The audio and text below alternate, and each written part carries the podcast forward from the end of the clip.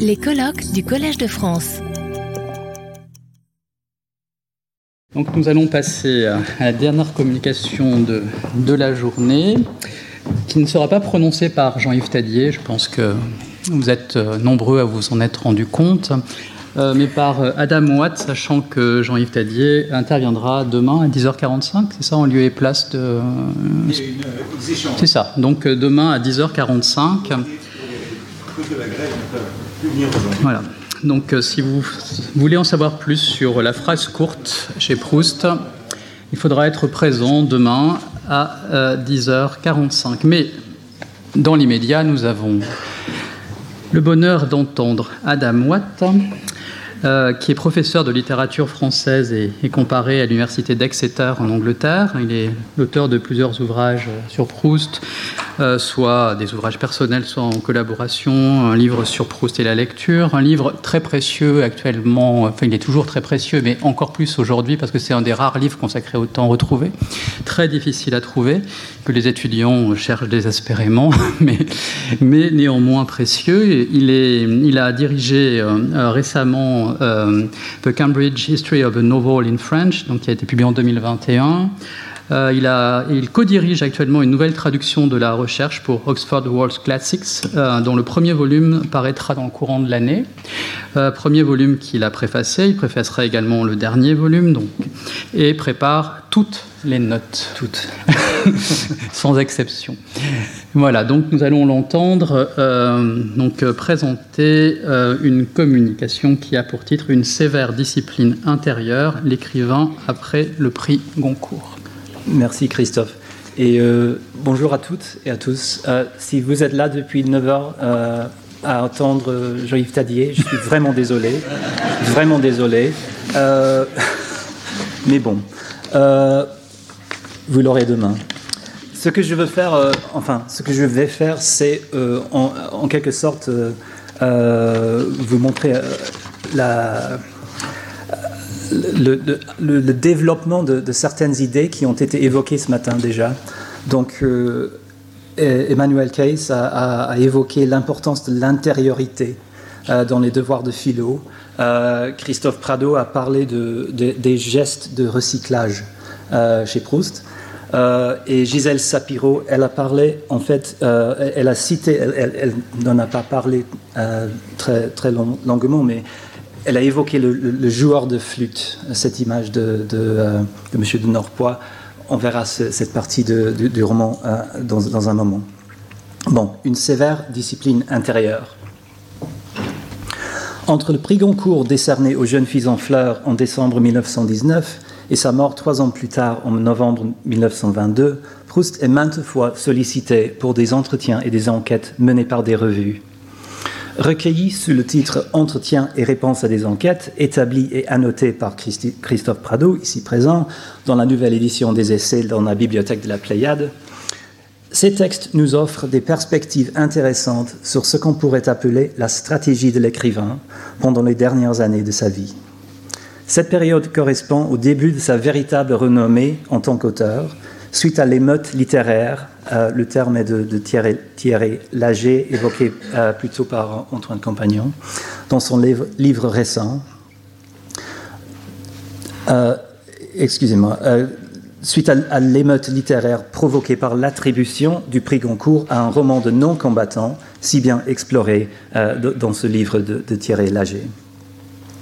Dans ma communication aujourd'hui, je vais considérer avant tout quelques-uns de ces textes recueillis sous la rubrique entretien et réponse à des enquêtes, pour d'abord demander en quoi consiste la stratégie de l'écrivain qui en émerge, et dans un deuxième temps, la mettre en relation ou en résonance avec le roman et les formulations du narrateur concernant justement les sujets abordés dans les enquêtes, à savoir le style, la question d'être ou ne pas être classique, l'innovation et les écoles littéraires. Le 8 janvier 1921, la revue La Renaissance politique, littéraire, artistique publie des réponses à une enquête sur le romantisme et le classicisme.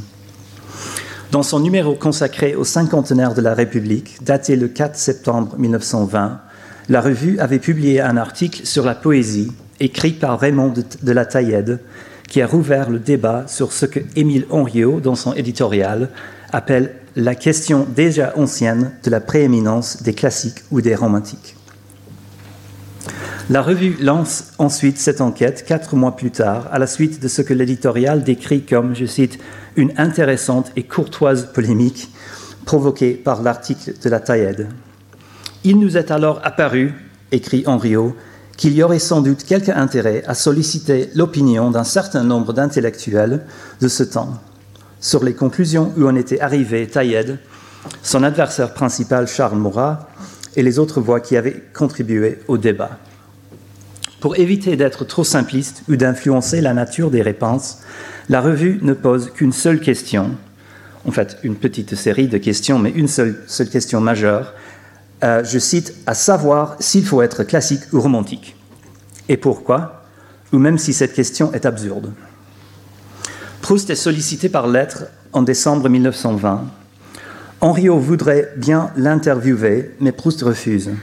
Mon état de santé est déplorable, déplorable, écrit-il, et le caractère inopiné de mes crises me laisse presque toujours incertain si, dans l'heure même qui suit, il me sera possible non seulement de me déplacer, mais même de, recevoir.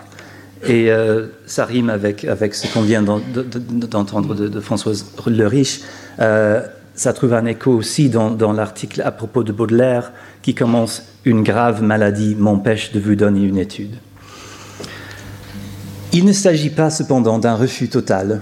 Bien qu'il ne soit pas en état de prendre rendez-vous avec Henriot, il veut tout de même participer à l'enquête. Dans la lettre à Henriot, il, indique donc ceci. J'ai écrit tant bien que mal ce que j'aurais eu grand plaisir à vous dire de vive voix. Et Proust joint à sa lettre la version écrite qui serait publiée dans la revue.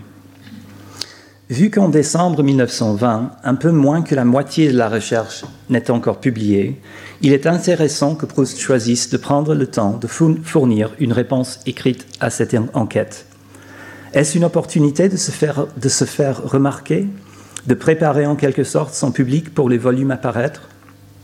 C'est possible. Mais une autre explication assez simple se propose. En septembre 1920, un compte-rendu très élogieux du côté de Guermont I, fait par Henriot, est publié dans la revue La vie des peuples. Henriot parle, je cite, de la prodigieuse puissance d'attraction de cet écrivain sans pareil dans notre littérature contemporaine. Il note aussi que l'art de Marcel Proust est singulier, composé des dons les plus divers, les plus opposés, dont la combinaison recèle une extraordinaire richesse d'invention psychologique et il continue, ce style n'en demeure pas moins d'une correction parfaite et d'une précision classique. En recevant donc l'invitation d'Henriot, Proust était déjà conscient que celui-ci était bien disposé envers lui et son roman. Ce contexte illumine en quelque sorte les pages que Proust lui envoie. Il ouvre ses remarques de façon à flatter la perspicacité d'Henriot. Je crois que tout art véritable est classique, écrit-il mais les lois de l'esprit permettent rarement qu'il soit, à son apparition, reconnu pour tel. Les exemples qu'il choisit pour illustrer cette observation sont l'Olympia de Manet, qu'il compare aux anciens chefs-d'œuvre, et la lecture de Baudelaire, qu'il compare à celle de Racine. Ces, exemples ne sont pas choisis au hasard. Ce sont en effet des pierres de touche qui reviennent dans d'autres réponses à des enquêtes de cette période, celle concernant une tribune française au Louvre, publiée dans l'Opinion en février 1920, celle intitulée Si vous deviez avoir un métier manuel, publiée dans L'Intransigeant, début août 1920, euh, ainsi que l'enquête sur les écoles littéraires, publiée sous le titre Voyage en zigzag dans la République des lettres, publiée en février 1922. Ces exemples figurent bien sûr dans la recherche du temps perdu aussi. Souvenons-nous de la remarque de Madame de Guermantes suite à une visite au musée du Louvre avec la grande-duchesse. Nous avons passé devant l'Olympia de Manet, dit-elle. Maintenant, personne ne s'en étonne plus. Ça a l'air d'une chose dingue. Dans sa réponse à Henriot, Proust élabore sur son propos ainsi. Les grands novateurs, c'est-à-dire les artistes comme Manet ou Baudelaire, qui ne sont pas appréciés qu'avec le temps, sont les seuls vrais classiques et forment une suite presque continue. Les imitateurs des classiques, dans leurs plus beaux moments, ne nous procure qu'un plaisir d'érudition et de goût qui n'a pas grande valeur. Que les novateurs dignes de devenir un jour classiques obéissent à une sévère discipline intérieure et soient des constructeurs avant tout, on ne peut en douter. Mais justement parce que leur architecture est nouvelle, il arrive qu'on reste longtemps sans la discerner. Il est possible d'imiter les classiques, suggère-t-il, mais les imitateurs ne procurent pour leur public qu'un plaisir limité, en quelque sorte stérile. Les vrais, classiques, ou ceux qui seront un jour reconnus comme tels, sont liés par leur qualité de novateur, qualité à laquelle je reviendrai. Mais non seulement ceci, ils ont en commun le trait d'obéir, je cite, à une sévère discipline intérieure. C'est cette notion que j'ai prise comme titre aujourd'hui, puisqu'elle communique, je crois, la, vis la vision de l'artiste et de sa tâche que Proust voulait projeter après son prix Goncourt. Il se montre désireux de présenter le classique, statut auquel il aspire sans doute, non pas comme quelqu'un doué de talent ou de génie, pour qui la production de l'art est facile, mais comme une personne rigoureuse, dédiée et justement disciplinée. Et la discipline du classique n'est pas une règle dictée de l'extérieur. Le classique, peut-on conclure, ne fait, pas ne fait pas partie de groupes ou d'écoles littéraires. Sa discipline ne vient pas de son adhérence à une collectivité, mais de son fort intérieur. Nous, reviendrons plus tard sur cette perspective. Souvenons-nous pour l'instant de la remarque du narrateur dans le temps retrouvé, où il définit le sens artistique comme, je cite, la soumission à la réalité intérieure, remarque dont le lexique est entièrement en accord avec ce que Proust écrit à Henriot. Dans la réponse à l'enquête, Proust se sert de trois termes qu'il utilise de façon plus ou moins interchangeable novateur, classique et constructeur. Celui-ci en particulier étant lié à l'architecture de l'œuvre. Nous savons bien dans quelle mesure la pensée architecturale était la, recherche du temps perdu. Ce que nous voyons ici est la présence de cette pensée au milieu de ce, au milieu de ce que nous avons appelé la stratégie de l'écrivain. En, présent, en, présentant sa vision du classique, Proust commence à préparer sa propre postérité. Les classiques sont les, les créateurs d'une nouvelle architecture, un nouvel édifice conceptuel pour leur art et leur vision du monde. Cette conception de l'artiste qui a été d'abord mise en valeur dans la lettre célèbre, citée déjà plusieurs fois aujourd'hui, à Jacques Rivière en février 1914, où il écrit Enfin, je trouve un lecteur qui devine que mon, mon livre est un ouvrage dogmatique et une construction. A aussi son écho dans le temps retrouvé, où le narrateur, visant son œuvre à venir, parle de ses éventuels travaux d'architecte. Ce qui intéresse encore, c'est que le texte que nous venons de citer, que Proust envoie à Émile Henriot, fait écho à certains moments du roman où il s'agit d'exposer les traits marquants des artistes fictifs. Dans les pages, magistrales sur le septuor de Vinteuil, vers la fin de La prisonnière, le narrateur contemple le caractère de son expérience auditive et tout, comme la, réponse à l'enquête de la renaissance politique, nous trouvons dans ce passage la même question d'imitation et ce terme privilégié de novateur au milieu de tout un nœud d'autres notions connexes euh, que j'ai soulignées. Voilà le passage. On aurait dit que, réincarné, l'auteur vivait à jamais dans sa musique. On sentait la joie avec laquelle il choisissait la couleur de tel timbre, l'assortissait aux autres. Car à des dons plus profonds, Vinteuil joignait celui que peu de musiciens, et même peu de peintres ont possédé, d'user de couleurs non seulement si stables mais si personnelles que, pas plus que le temps n'altère leur fraîcheur, les élèves qui imitent celui qui les a trouvés et les maîtres même qui le dépassent ne font pâlir leur originalité. La révolution que leur apparition a accomplie ne voit pas ses résultats s'assimiler anonymement aux époques suivantes. Elle se déchaîne, elle éclate à nouveau et seulement quand on rejoue les œuvres du novateur à perpétuité. Vous pouvez lire le, reste. Le passage euh, se termine par euh, euh, une, phrase qui, me frappe et que, je trouve très importante. L'effet du novateur est de pouvoir réaliser une sorte ce qu'il appelle une durable nouveauté. Les processus combinatoires de l'artiste, choisir, assortir, user, que j'ai souligné dans le texte, sont effectivement ceux d'un constructeur, un artiste, artisan, architecte qui sélectionne, qui agence et qui tisse ses matériaux. Et la magie, la magie d'un artiste novateur tel que Vinteuil, tel que Proust, fait que les choix créatifs arrivent à produire un effet non seulement de nouveauté, mais de durable nouveauté.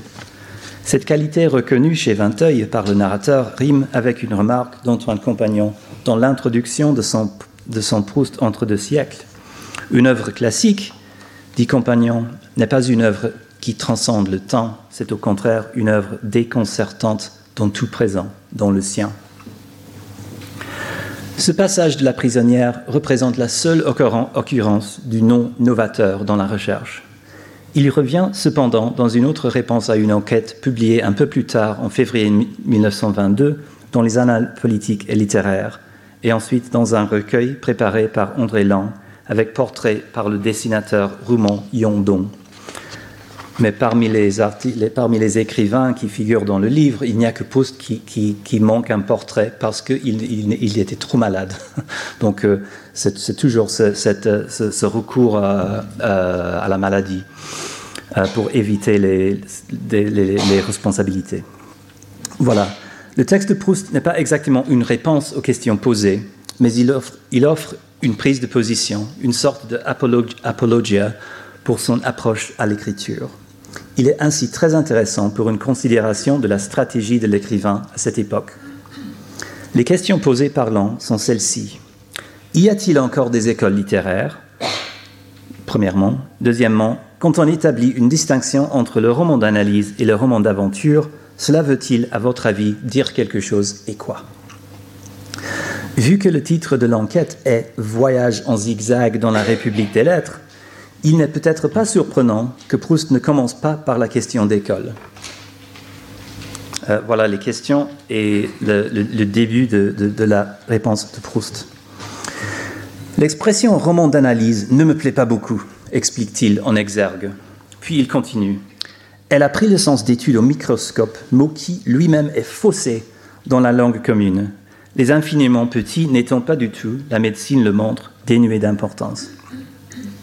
Pour ma part, mon instrument préféré de travail, et c'est un passage bien connu, est plutôt le télescope que le microscope.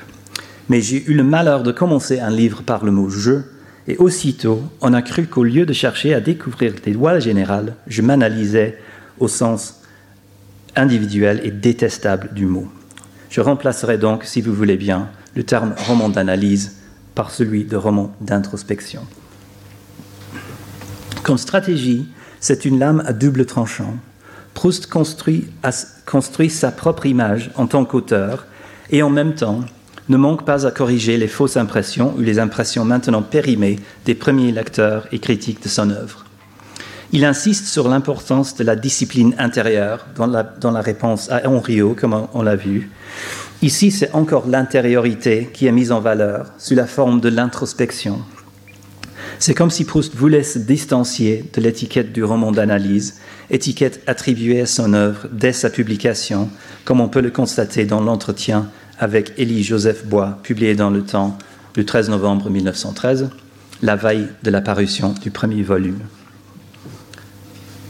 Et je, sais qu'il n'y a pas de texte, ça crée un peu de mystère.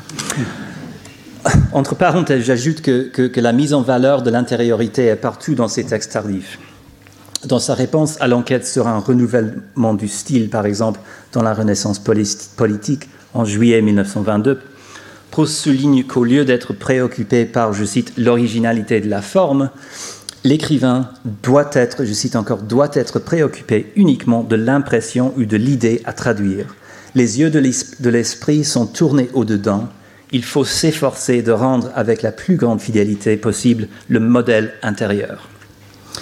Et dans cette dernière phrase, s'efforcer de rendre le modèle intérieur, nous entendons émerger une reformulation de l'idée de la discipline intérieure. Fin de parenthèse. Pour revenir au mot-clé novateur, Proust s'en sert de nouveau dans la deuxième moitié de sa réponse concernant les écoles littéraires et la distinction roman d'analyse, roman d'aventure. Enfin, vous me questionnez sur les écoles, écrit-il. Et il poursuit en relevant les, exemples qu'il avait fournis fourni, euh, plus tôt à Henriot. Elles, c'est-à-dire les écoles, ne sont qu'un symbole matériel du temps qu'il faut à un grand artiste pour être compris et situé entre ses pairs, pour que l'Olympia Oni repose auprès d'Ingres, pour que Baudelaire, son procès révisé, fraternise avec Racine. Je saute un petit peu, ensuite il continue. Aussitôt le novateur compris, dont l'école dont on n'a plus besoin est licenciée. Du reste, même tant qu'elle dure, le novateur a le goût beaucoup plus large qu'elle. Hugo brandissait le romantisme pour son école, mais goûtait parfaitement Boileau et Regnard. Wagner n'avait nullement pour la musique italienne la sévérité des Wagneriens. Ainsi, Proust se distancie d'une étiquette trop étroite, que ce soit roman d'analyse ou bien roman d'introspection, ajoute à sa liste classique, au nom de Manet et de Baudelaire, ceux de Victor Hugo et de Richard Wagner, et souligne l'étendue, de ses propres goûts. Il ne veut pas que son œuvre ou sa propre réputation soit contrainte par des caractérisations qui manquent de nuances ou de finesse. Bien qu'il ne le déclare explicitement, il, semble assez clair qu'il se considère comme novateur et veuille bien être reconnu comme tel. Avec novateur, l'autre terme, saillant de la réponse à Henriot est constructeur.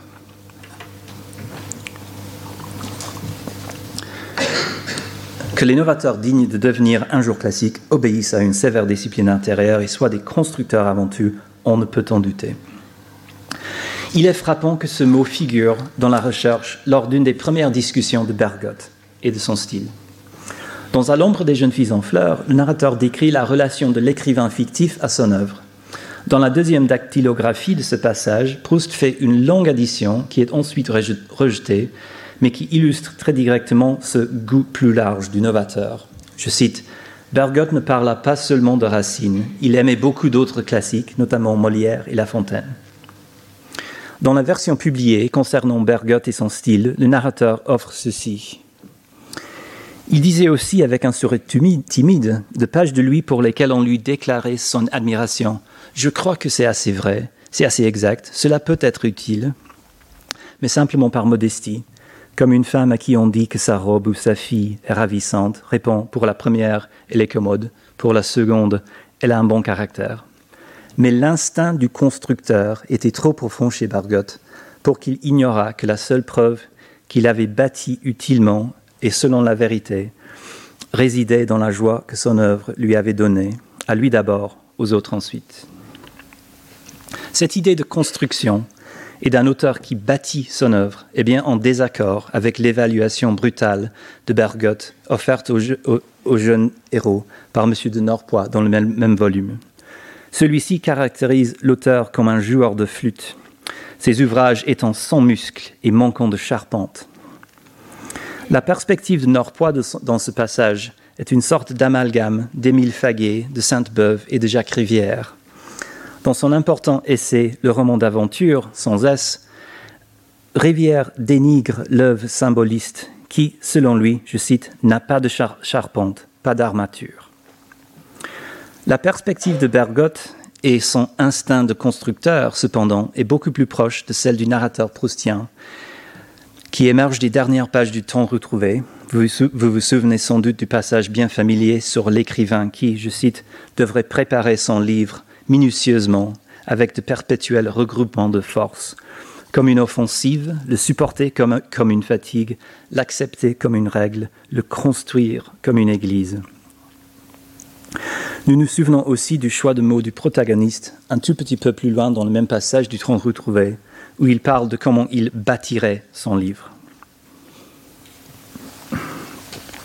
Nous voyons donc une continuité entre l'attitude de l'auteur dans ses réponses aux enquêtes sollicitées après son prix Goncourt et la façon dont il caractérise ses artistes fictifs et le héros futur écrivain dans son roman. Il ne s'agit pas seulement des enquêtes. Dans le texte que Proust prépare pendant le mois de septembre 1920 pour préfacer le recueil de Paul Moron intitulé Tendre stock, c'est-à-dire juste avant sa réponse à Henriot, on trouve le même champ lexique et une approche similaire. Sa préface, sous-titrée les, Réflexions sur le style, et ensuite Remarques sur le style, respectivement dans le manuscrit et la version publiée, traite très peu, en fait, des récits de Morand. Il s'agit plutôt de réflexions sur un article récent d'Anatole France sur Stendhal, bouclé par des observations plus générales sur le style. Tout comme sa réponse à Henriot, Proust ouvre la préface en faisant référence à ses problèmes de santé, encore une fois. Il a failli ne pas écrire sa, sa préface à cause, je cite, d'une étrangère qui a élu domicile dans son cerveau, c'est-à-dire la mort, ou ce qu'il croit en être un présage à cause d'une attaque très sévère d'otite. C'est une autre maladie à ajouter à la liste, hein, dressée euh, plus tôt.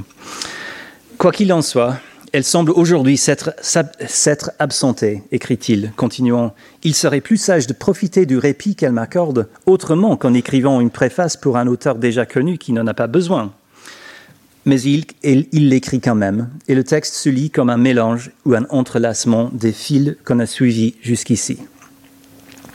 Dans l'article sur Stendhal d'Anatole France, commenté par Proust dans sa préface, euh, euh, sa préface à Morand, France pose la question Quel est votre canon? Bien qu'on puisse assez facilement dresser une liste des artistes qui formeraient le canon personnel de Proust, grâce aux références à certaines œuvres clés répétées dans son, dans son roman et dans ses écrits tardifs, Proust insiste que parler d'un canon n'a aucun sens. Je cite Nous refusons le principe même du canon, qui signifierait l'indépendance d'un style unique à l'égard d'une pensée multiforme. Le style, le style réussi, est trop pluriel, trop divers ou multivoque pour être homogénéisé par une telle étiquette. Il vaut bien rappeler ici peut-être la remarque que j'aime et que j'apprécie beaucoup de Gérard Genette dans Proust Palimpseste, où il dit que, je cite, La théorie proustienne du style est d'abord une théorie du style proustien. Au lieu donc de parler de canon, il vaut mieux, selon Proust, parler de nouveauté. Il poursuit ainsi, et c'est une citation un peu longue, mais très utile dans la mesure où le texte montre la continuité de la pensée proustienne et dans la manière réfléchie de sa construction. Bon, vu le temps, je ne lis pas tout le texte, mais euh, ça commence ainsi. La vérité, c'est que de temps en temps, il survient un nouvel écrivain original. Et le contexte, c'est le préface de Tendre Stock, donc il parle de, de, Moron, il parle de Giroudou. Or, il advient des écrivains originaux comme des peintres originaux. Quand Renoir commença de peindre, on ne reconnaissait pas les choses qu'il montre, etc. Qu'il montrait. Et la deuxième partie du paragraphe. Le traitement par leur peinture, leur littérature n'est pas toujours agréable. Quand il y a fini, ils nous disent Maintenant, regardez, et voici que le monde, qui n'a pas été créé une fois, mais le aussi souvent que survient un nouvel artiste, nous apparaît, etc. Texte familier, car c'est un texte du côté de Guermantes, ou ce que nous connaissons maintenant comme le côté de Guermantes. Le nouvel, excusez-moi, le nouvel écrivain original, qui est, je cite, généralement assez fatigant à lire et difficile à comprendre parce qu'il unit les choses par, des rapports nouveaux, nous fait sans doute penser à Proust lui-même, et ces, adjectifs qualifiant la lecture du nouvel artiste fatigant et difficile sont bien familiers à un grand nombre de lecteurs néophytes de la recherche. Ce passage prend pour base celui du côté de Garmande sur le nouvel écrivain dont la réputation est en hausse au moment où celle de Bergotte décline et qui est, comme le note Christophe Prado, indirectement associé à Giraudoux grâce à une phrase citée qui est empruntée à la nuit à Châteauroux de ce dernier. Là où avant, dans les autres écrits de cette époque, il y avait, Manet et son Olympia, nous avons maintenant Renoir, peintre que Proust devinait à peine selon un mot écrit à Jacques-Émile Blanche en janvier 1919, mais qui finit par partager un statut similaire dans sa pensée et qui figure en fait dans la continuation de la page sur la question du nouvel écrivain, dans le côté de Guermantes. Pour illustrer ce que Prado appelle l'assimilation progressive d'une œuvre nouvelle. On notera en effet que les deux peintres, Manet et Renoir, sont mentionnés ensemble dans l'article sur le style de Flaubert, publié en janvier 1921, où ils se trouvent sous l'enseigne de, je cite, tous les grands inventeurs en art que le public trouve d'abord vulgaires. La nouveauté est liée à la manière d'unir les choses, au rapport inouï identifié par l'artiste, et en ceci, ce passage de la préface de Tendre Stock nous rappelle le mot célèbre sur les anneaux nécessaires d'un beau style dans le temps retrouvé. Mais pour la plupart, ces remarques sur le processus par lequel les novateurs finissent par être reconnus comme de grands artistes sont directement empruntées aux pages du côté de Guermantes déjà citées. Ce qui fascine cependant, ce sont les liens moins précis, moins directs, qui font écho à maintes parties du roman proustien. La forêt, par exemple, euh, c'est les, les, deux dernières phrases ici. Nous avons envie de nous promener dans la forêt qui nous avait semblé le premier jour tout excepté une forêt, etc. Il y a une référence aussi à une tapisserie. La forêt, par exemple, qui ne ressemble pas à une forêt, mais à une tapisserie, rappelle la facticité peut-être du bois de Boulogne, exploré dans les pages qui bouclent du côté de chez Swann. Et la qualité tissée et multiforme de l'œuvre originale fait penser à, la recherche, bien sûr, mais aussi aux références explicites aux tapisseries dans le roman, explorées par Luc Fraisse et par Christy MacDonald, entre autres.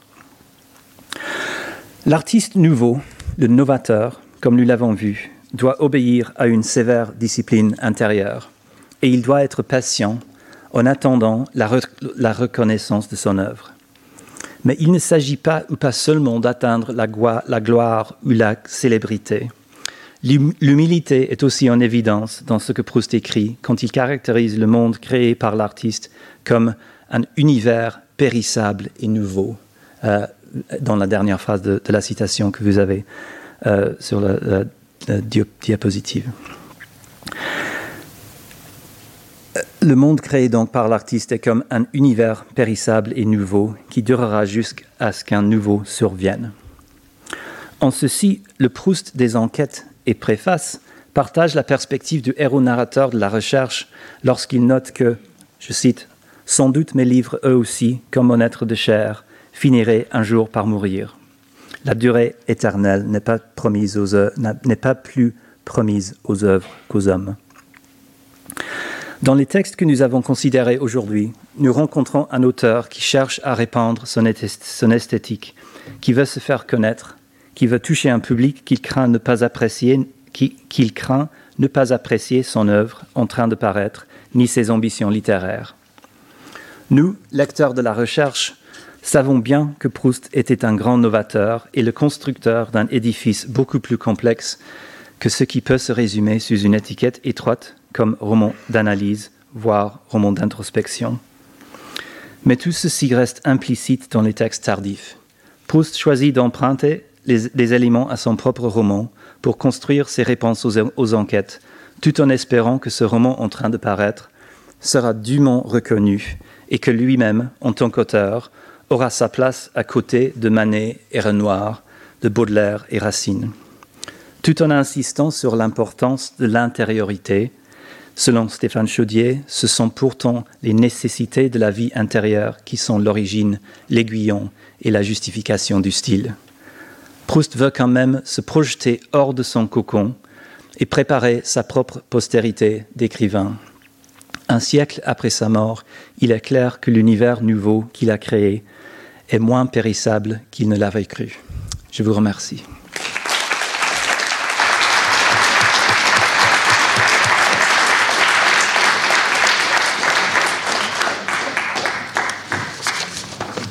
Combien de temps on peut prendre. 5-10 minutes. Je ne sais pas si tu veux reprendre place là. Oui, je laisse. Euh, alors merci beaucoup hein, pour, ce, bel exposé. Et je voudrais peut-être, pour lancer la discussion, euh, euh, poser une question du même ordre que celle que j'ai posée tout à l'heure à Françoise. C'est-à-dire, est-ce que, tu, est -ce que tu établis une différence ou est-ce entre le modèle intérieur et, et le livre intérieur? Est-ce que c'est c'est la même chose? Est-ce que c'est est -ce c'est à distinguer? euh, La réponse courte est oui, je crois que c'est à peu près la même chose. Hmm. Oui. Mais euh,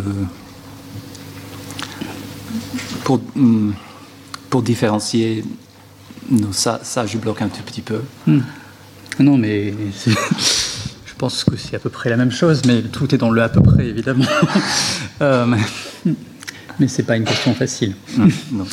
Euh, comme n'était pas facile la question précédente. Euh,